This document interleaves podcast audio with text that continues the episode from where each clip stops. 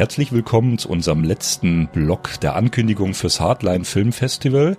Ich habe heute drei Titel für euch im Gepäck und zwar den US-amerikanischen äh, Zeitreise-Thriller Volition aus dem Jahr 2019, dann den Film Starfish aus dem Jahr 2018, äh, ein Apokalypse-Drama mit Thriller-Einschüben und den ersten deutschen Beitrag des Hardline Festivals ähm, dem große Aufmerksamkeit zuteil wird, und zwar Gregor Erlos Der letzte Mieter von 2018. Der Thriller Volition ist von Tony Dean Smith. Es ist sein Langfilmdebüt, wobei man dazu sagen muss, dass Smith bereits äh, 60 Credits als Cutter äh, zu verbuchen hat. Er ist also sehr erprobt in dem Fach Spielfilm, TV-Film. Äh, er ist seit knapp zehn Jahren im Einsatz und äh, wir können zu Volition eigentlich nun gar nichts sagen, weil das so brandneu und backfrisch ist. Also haben wir uns die einzigen Infos aus dem Netz gekratzt, die darüber zu lesen sind. Darüber wird geschrieben, Volition sei ein origineller und fesselnder Science-Fiction-Film, unter anderem eben mit den Themen Zeitreise, dann dem für Science-Fiction-Stoffe typischen äh, mit, äh, Thema, dem Bewusstsein, dass etwas Unausweichliches passieren wird das hat man ja auch in vielen Filmen, angefangen bei Star Wars, äh, Folge deinem Schicksal oder die Macht ist mit dir. Es geht ja ganz äh, definitiv drum ähm, die Ausspielung zwischen Destiny, also der Bestimmung, und dem Schicksal, dem Unausweichlichen, dem Fate.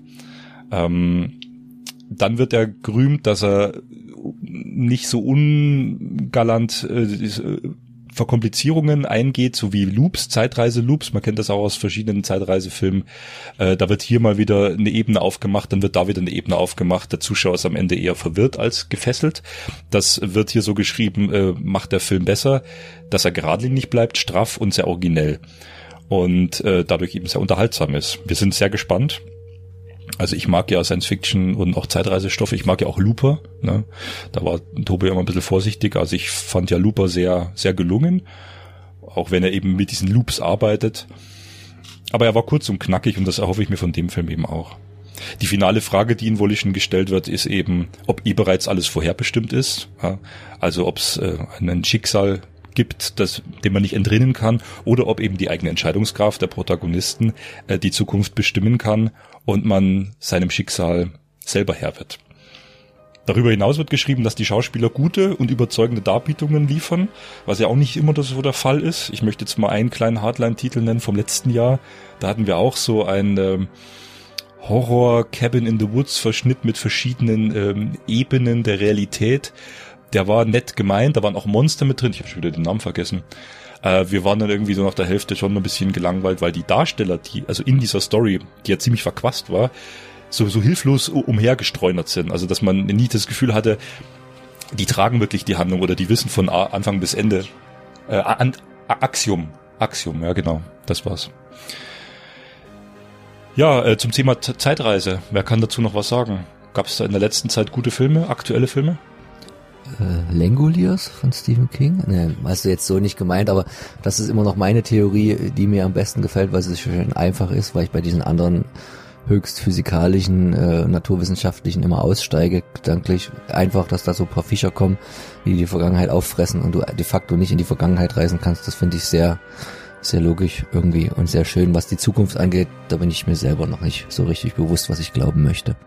Ich glaube, alles auffühlend ist Netflix zu benennen mit der deutschen Serie Dark, die ja sehr komplex in das Zeitreisegeschehen eingeht, über fünf, sechs Ebenen irgendwann und mit immer wieder den gleichen Charakteren, aber als unterschiedlich alte Individuen.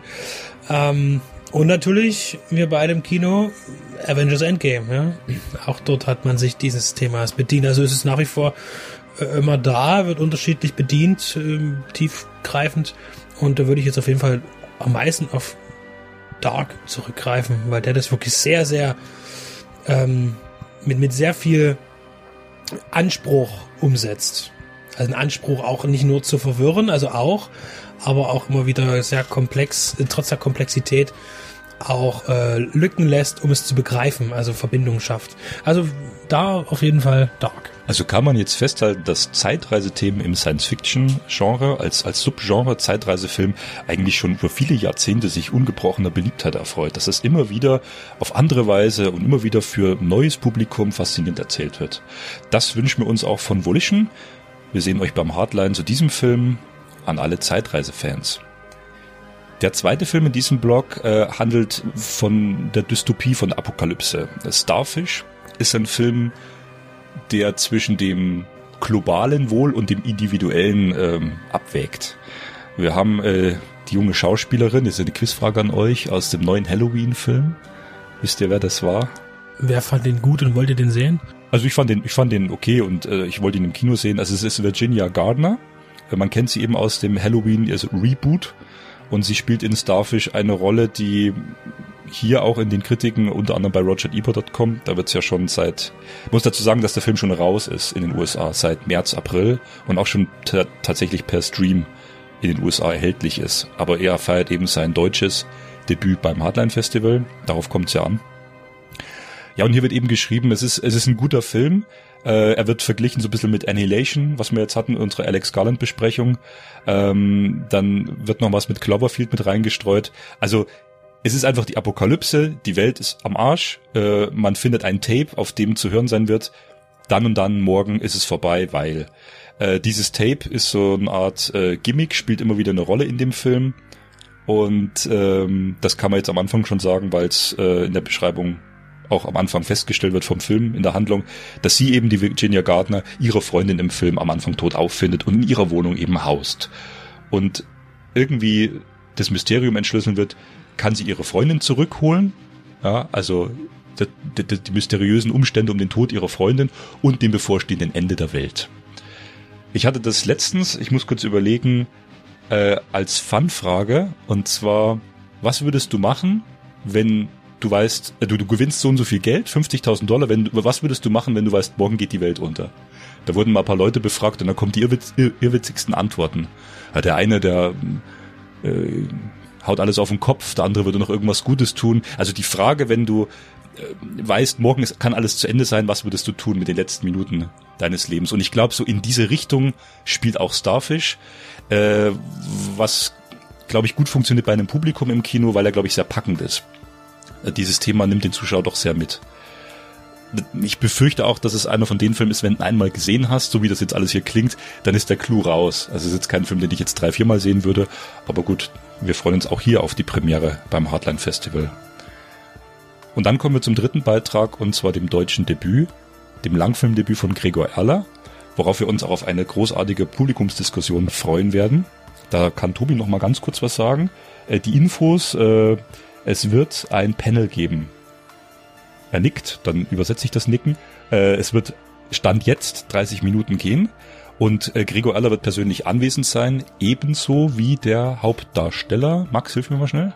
Nee, Regisseur Christoph Slatnik und einer der Veranstalter der Genrenale. Da schließen sich jetzt hier so ein bisschen die Festivalbände wird mit teilnehmen und dann werden noch ein paar andere Überraschungsteilnehmer gesucht ähm, ja, kommt auf jeden Fall vorbei. Das ist eine Neuerung fürs Festival, die auf jeden Fall eine sehr lohnenswerte ist, die wir als Besucher von anderen Festivals immer sehr positiv wahrgenommen haben. Vor allen Dingen, weil es ja um das geht, was uns allen so sehr am Herzen liegt und worauf du jetzt auch mit dem letzten Mieter noch ein bisschen weiter eingehen wolltest, nämlich dieses stiefmütterlich behandelte Kind, der deutsche Genrefilm.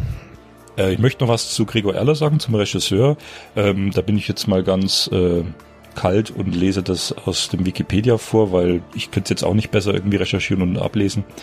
Ähm, Erler war als erster Regieassistent und Aufnahmeleiter für Filmproduktionen tätig.